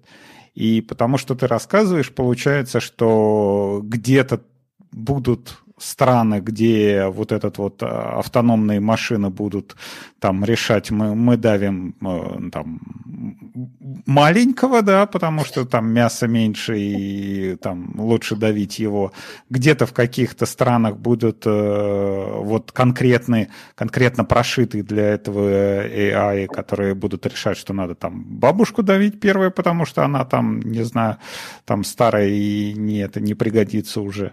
Вот. И получается вот такие вот опять сегментация рынков. То есть э, должно, ну вот сейчас вот вырасти вокруг там японских, вокруг э, европейских и вокруг американских. То есть вот такие кластеры и, собственно, законодательные инициативы вокруг этого сосредоточены. Но как, какой из этих кластеров сейчас наиболее развитый и э, у кого шансы быть там, развиться дальше-то? То есть, ну, Я... э, как бы очень много новостей приходит про американские автономные и тому подобное, про европейские, не знаю, поменьше, по-моему, японские. Я вообще что-то честно говоря, так, что в новостях слышал, и я слышал только вот то, что они выступают такими донорами машин, то есть там Nissan используют, там Prius используют, там ну, это то же самое, как Volvo использует, да, там для этот Google для своих автономных машин. Ну вот как бы какой из этих рынков наиболее перспективный? Ну, мое чисто субъективное мнение, что это все-таки немецкий рынок. Они... А, С точки зрения легковых или грузовых? А я думаю, что обоих, потому что а, у них сейчас есть э, область они хотят сделать именно грузовые машины, да, вот э, по э, ну, автобанам, да, то есть у них разрешенная скорость на автобане для грузовых, не знаю, брать не буду, но там на автобане можно ехать 200-200 с лишним километров в час. Соответственно, есть определенные правила, когда машина может ехать, когда машина не может. И часто у них, например, э, ну, грузовой транспорт, он едет в определенные часы, чтобы, первое, не, не, не, нарушать а, покрытие, чтобы меньше изнашивалось покрытие, и там не беспокоить каких-нибудь жителей, да, вот. И, соответственно, это накладывает какие-то там издержки там, да, с точки зрения там, насколько водитель может э, долго или какое время по каким дорогам может ехать да, автомобиль в, таком, в такой машине как он должен отдыхать, в какое время, где он будет в это время находиться и так далее.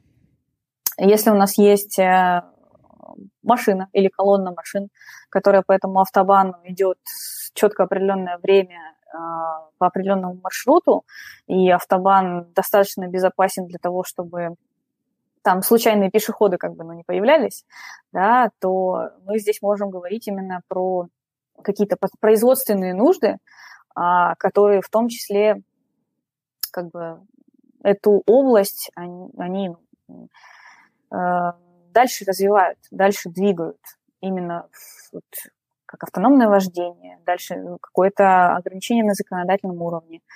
Э, и вот в Германии есть, например, такая тенденция. Вот как пример то, что, то, что я описала. Да, это вот авто, э, автобаны и э, грузовые автомобили, которые, у которых есть определенные ограничения, у них есть четко определенные маршруты. Э, вот можно смотреть в эту сторону. Американцы, ну, на мой взгляд, они немножко, ну, зависит от, и зависит от тех машин, которые вы любите. вот. А, на мой взгляд, они именно в целом по рынку немножко потеряли преимущество. А, да, от чего это зависит, э, не, не возьму сейчас сказать. Но в целом немецкие производители, они пробуют что-то новое, если мы говорим про методологии разработки, э, устройства. Они знают, в какую сторону они идут и чего они хотят добиться. Например, если мы говорим про лидары, то сейчас э, лидары, которые ставятся на автомобиле, они содержат в себе механические части. Э, следующий шаг – это будет будет solid state лидар, то есть лидар без механических э, частей. Они уже есть сейчас, но они не обеспечивают дальнобойность, ту, которая необходима для правильного функционирования. Сейчас solid state лидары, они там видят где-то примерно 50 метров, а нужно там 250.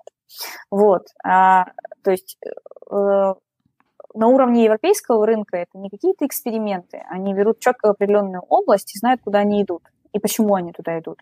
Но теоретических исследований, да, их все равно достаточно много. А, например, там, то, что я относительно недавно смотрела, да, опять же, про централизацию и децентрализацию. Если посмотреть, а, где идут такие исследования, то это часто немецкие, немецкие университеты. Ну, MIT никто не отменял, как бы, понятно, ведущий вуз, да, а, там тоже. Но достаточно часто это немецкие какие-то учебные заведения. Поэтому, ну, они в этой области уже достаточно... Здесь огромная история, у них огромный опыт. Какие-то стартапы и начинания не могут э, выстреливать. Но, опять же, кто здесь рынок? Э, прошу прощения. Кто здесь э, масс-рынок, да, а кто здесь лидер? И вот лидер, все-таки я бы сказала, что лидер не всегда э, может быть самый хайповый. А лидер э, может повторять стратегию того, кто там находится чуть-чуть позади. Это то, что вот я уже упоминала. Ну, вот я бы все-таки ориентировалась на немецких производителей. Ну и потом, опыт каких-то восточных стран, они то все равно смотрят в эту же сторону. Вот. Ну, хорошо, вот э, казалось бы, как ты рассказываешь, да, когда есть у тебя грузовики уже определенного размера, которые двигаются по нужным дорогам, которые там, не знаю, не отклоняются, не, и маршруты у них заранее известны, то есть как бы фура, она не поедет из пункта А в пункт Б, она едет со склада А на склад Б, и ты даже заранее знаешь, э, откуда она выехала и как она примерно будет двигаться.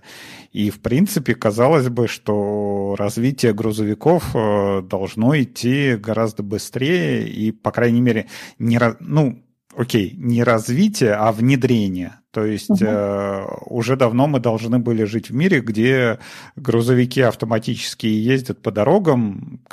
Казалось, в принципе, добавить еще пару полустанков, и мы получим поезд. Ну, окей, хорошо. Э, пока у нас что есть, то есть. То есть проектов, которые связаны там с грузовиками, я не знаю, а, один-два, по-моему, в Неваде что-то тестируются, угу. да, и вот это вот, опять же, автопоезда, то есть они такие поезда опять выдумали. Вот. А в Европе есть э, какие-то производители, которые этим занимаются, и уже, например, что-то что внедрено, что-то тестируется, что-то можно почитать, посмотреть? А, концерн Daimler, ну, Daimler Trucks, да, а, они этим занимаются, это совершенно точно. А, вот это их часть. Можно здесь, я думаю, что как бы если мы говорим про грузовики, да, и вот э, применение каких-то таких вещей, именно уже не чисто для вождения там, меня, там, моей семьи, а, там, или для поездок на работу, или что-то в, в таком духе. И это уже какие-то производственные области. Соответственно, здесь а, я думаю, что будут еще а, разрабатываться дополнительные какие-то требования, безусловно, ну и будет взаимодействие нескольких отраслей. Плюс, э, как бы можно, ну, в каком-то смысле, э, если мы говорим про грузовики, скорее всего, там должно быть уже какое-то зрелое решение.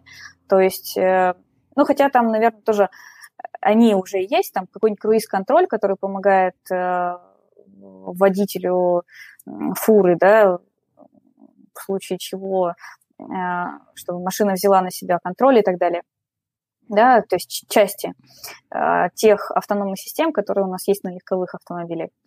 Э, если мы говорим про легковой автомобиль, то тут э, про пользователя, да, кто, кто пользователь? Важно помнить, кто пользователь.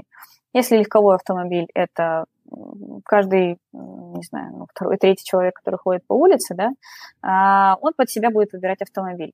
И постепенное внедрение каких-то решений а, автономного вождения, умных систем а, будет завязано на требования пользователя, на требования масс-маркета. А, это требования могут быть достаточно широкие или, наоборот, ограничения. Вот я, у меня есть определенная четкая сумма там, на автомобиль, я хочу, который я хочу потратить. Но я при этом хочу, чтобы у меня там и круиз-контроль адаптивный был, значит, и автоматический паркинг, и еще что-нибудь. Вот. Здесь э, ориентация на то, что хочет конечный пользователь. Если мы говорим про э, траки, про грузовики, которые используются для производства, для перевозки товаров, а здесь уже взаимодействие двух, двух индустрий.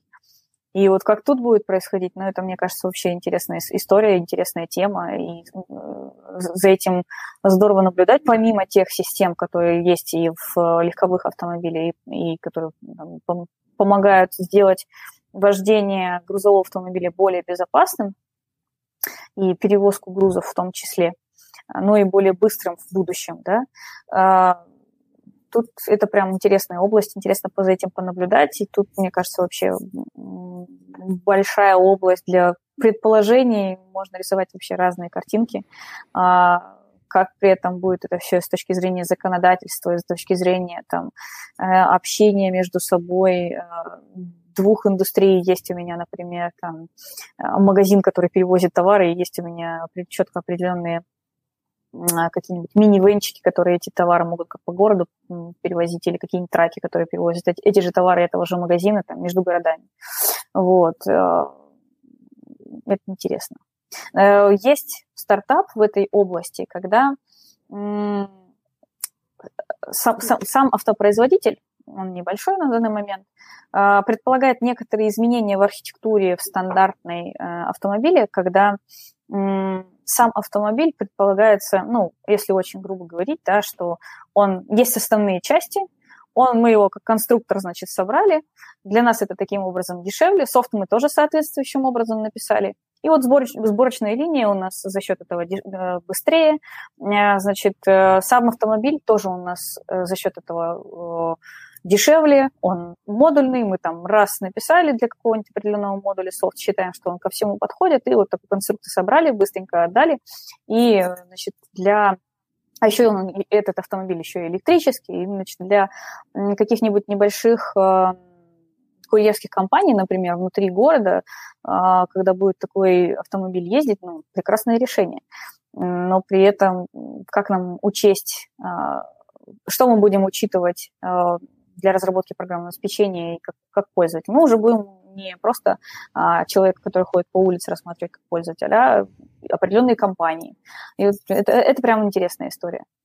Вот. Ну вот э, тут опять же нам в чате задают вопрос, а как э, с отечественным производителем? Насколько я помню, КАМАЗ тут э, показывал буханку, которая автономная, и она даже вроде как по и на полюсу ездит.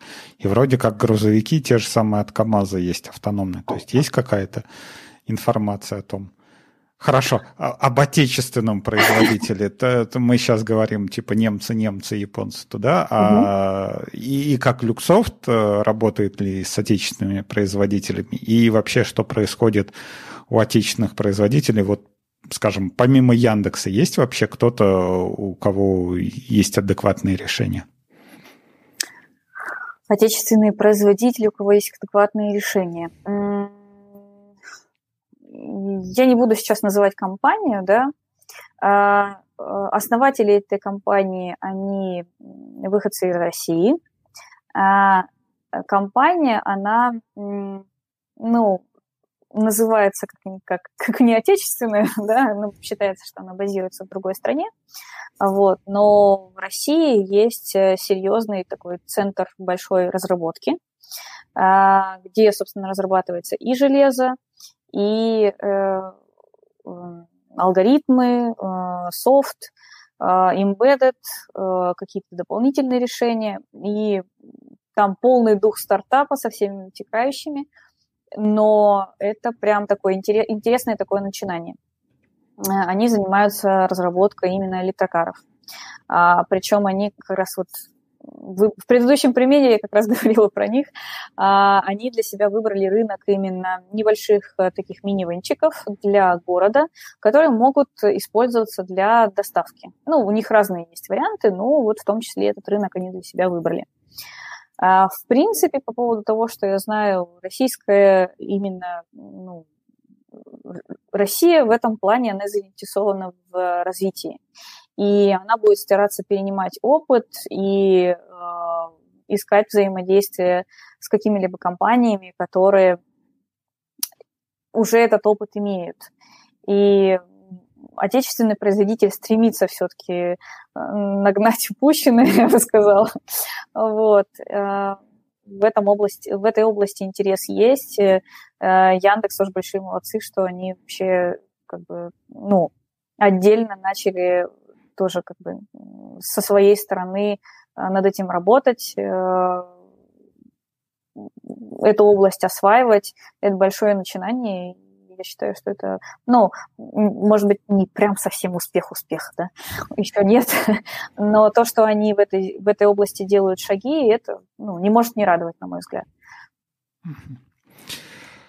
А, в принципе, наверное, два часа уже пролетели как как один час, да, и мы будем уже постепенно закругляться. Наверное, последний вопрос а, где-то, ну, а я не помню, лет пять назад, либо 4, либо 5 э, лет назад, когда я покупал машину, у меня было такое ощущение, что вот-вот-вот сейчас вот оно, и я вот сейчас вот это вот покупаю, ее там убиваю, докатываю, и все, и следующая моя машина, которую я куплю, она уже будет автономная, уже я буду садиться, говорить ей, куда я хочу поехать, и э, как бы она меня отвезет туда, куда надо.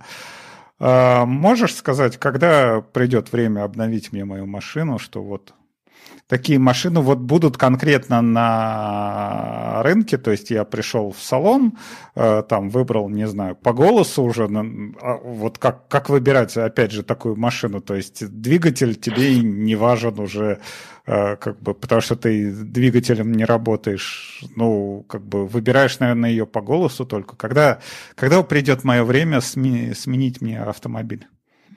Ну вот мы начинали с э, пяти уровней автономного вождения, да, видимо, ими закончим. Вот сейчас, э, ну, как бы есть споры насчет калифорнийской компании на букву Т, а на каком уровне она находится, да, но считается, что большая часть э, там, да, находится на уровне 2.2+, с круиз-контролем и остальными ассистентами.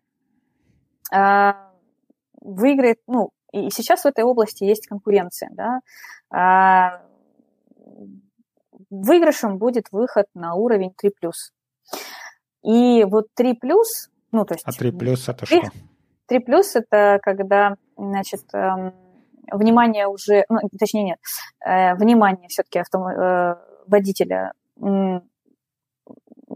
все равно концентрируется на автомобиле, но при этом, э, как бы, ну, ручки вот они, да. То есть я слежу, но я ничего не делаю.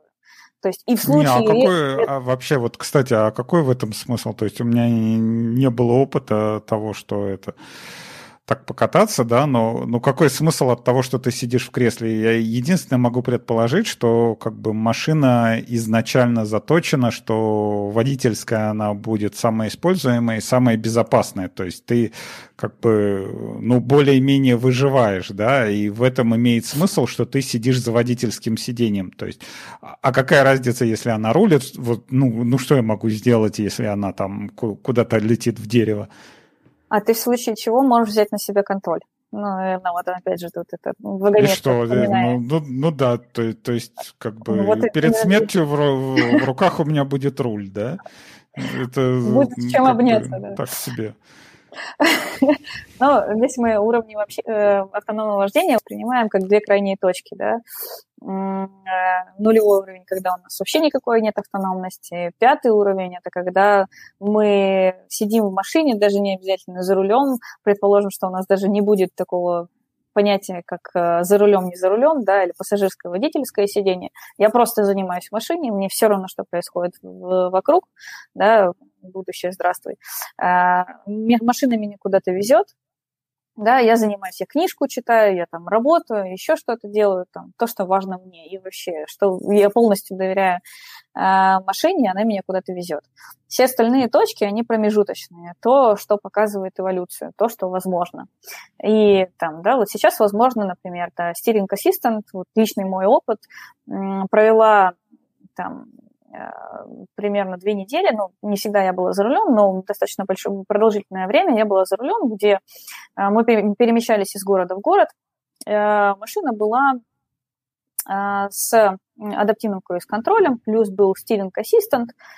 Вообще отличная история, просто там, достаточно продолжительно, 6 часов за рулем ты ну, просидишь спокойно. Да, под конец дня ты устанешь, станет темно, но тебе элементарно захочется спать. По какой-то все равно момент а, там, усталости будет. А, но это настолько облегчает э, задачу.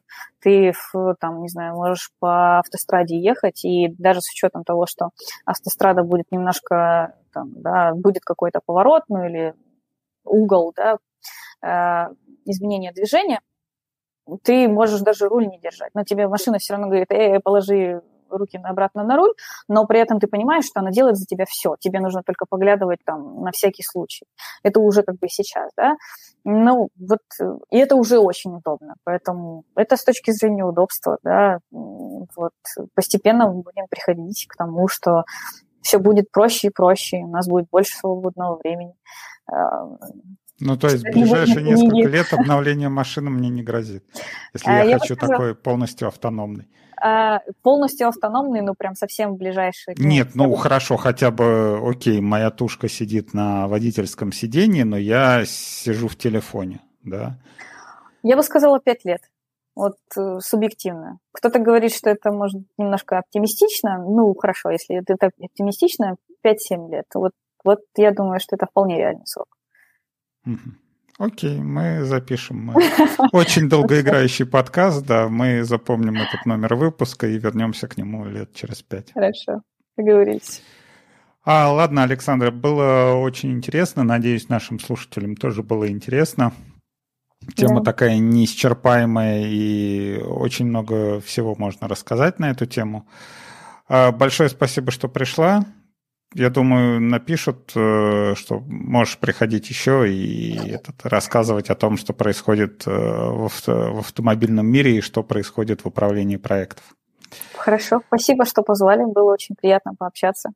Да, всем спасибо, поддерживайте нас на Patreon, заходите в чат разбор полетов, э, заходите в канал, подписывайтесь на канал Полезняшки от разбора полетов. Всем спасибо, с вами было хорошо, всем пока. Счастливо.